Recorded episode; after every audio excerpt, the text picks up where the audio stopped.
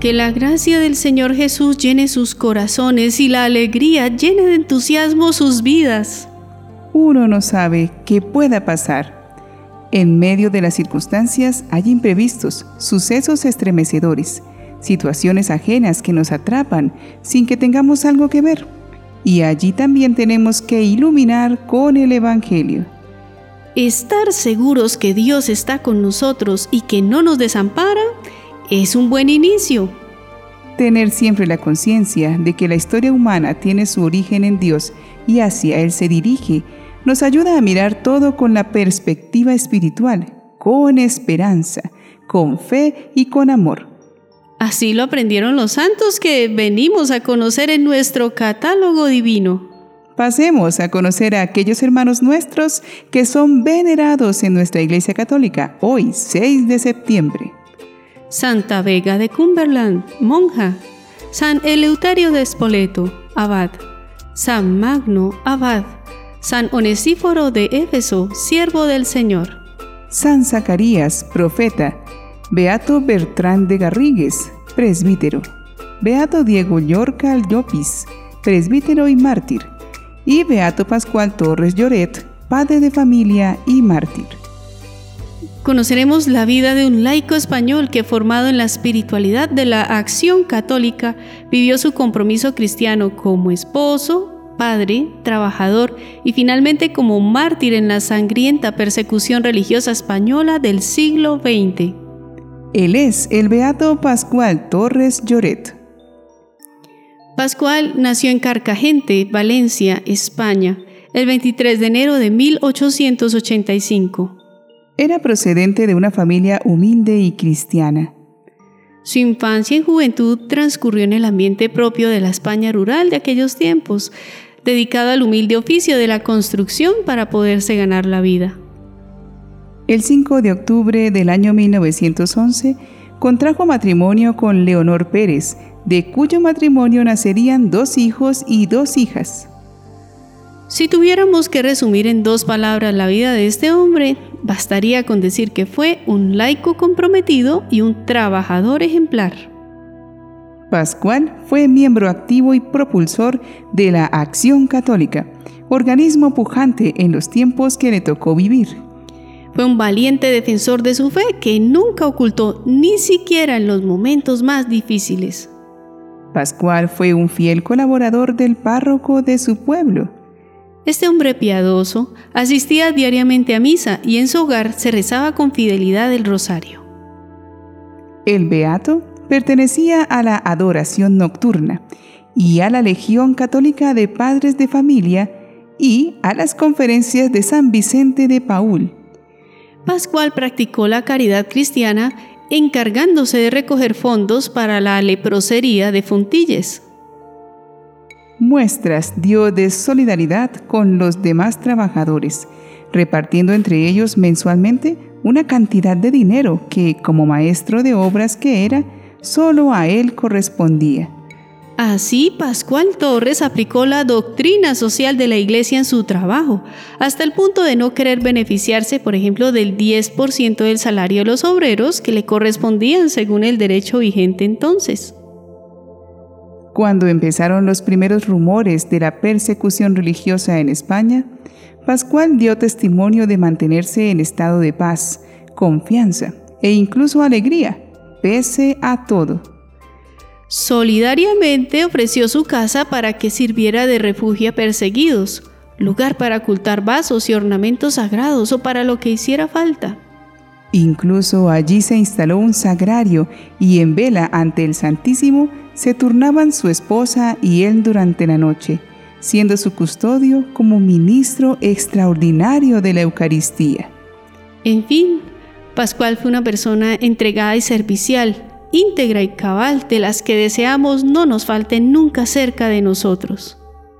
Recuerda de él su hijo José María. Mi padre era un hombre de oración y comunión diaria. Le autorizaron para impartir la comunión y así lo hacía en la parroquia y luego clandestinamente en las casas de los enfermos. Comulgar estaba perseguido.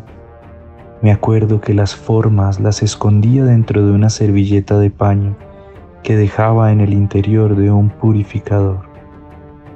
En una ocasión, este trozo de tela fue el que permitió tener más días a nuestro Padre entre nosotros, porque las formas, muy bien envueltas, nos esparcieron tras el manotazo de uno de los milicianos que escarbaban nuestras pertenencias en busca de dinero.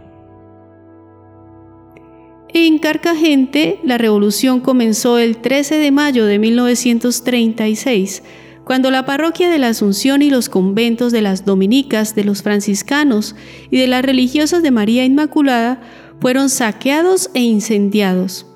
Allí, la revolución de 1936 se cobraría las vidas de 115 personas.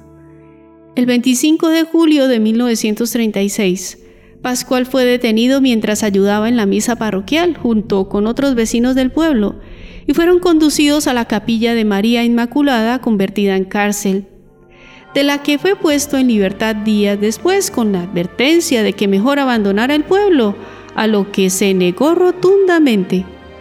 Como él seguía activo en su ministerio apostólico, fue convocado hasta siete veces por el Comité Revolucionario con la excusa de pagarle las facturas de ciertas obras realizadas, según contaba su hija Teresa. No me consta que en estas detenciones sufriera malos tratos. Yo le atribuía esto a su resignación, pues jamás se quejaba de nada. Mi madre siempre decía que él tenía su vida ofrecida a la causa de la religión. Y así solíamos recitar después de la comunión, por indicación suya, en tiempo de la revolución, esta frase. Para que con tus santos y elegidos te alaben por los siglos de los siglos. Elegido en el sentido de los que estaban destinados al martirio hasta que el 5 de septiembre a mediodía, cuatro milicianos se lo llevaron definitivamente. Teresa nos cuenta los hechos.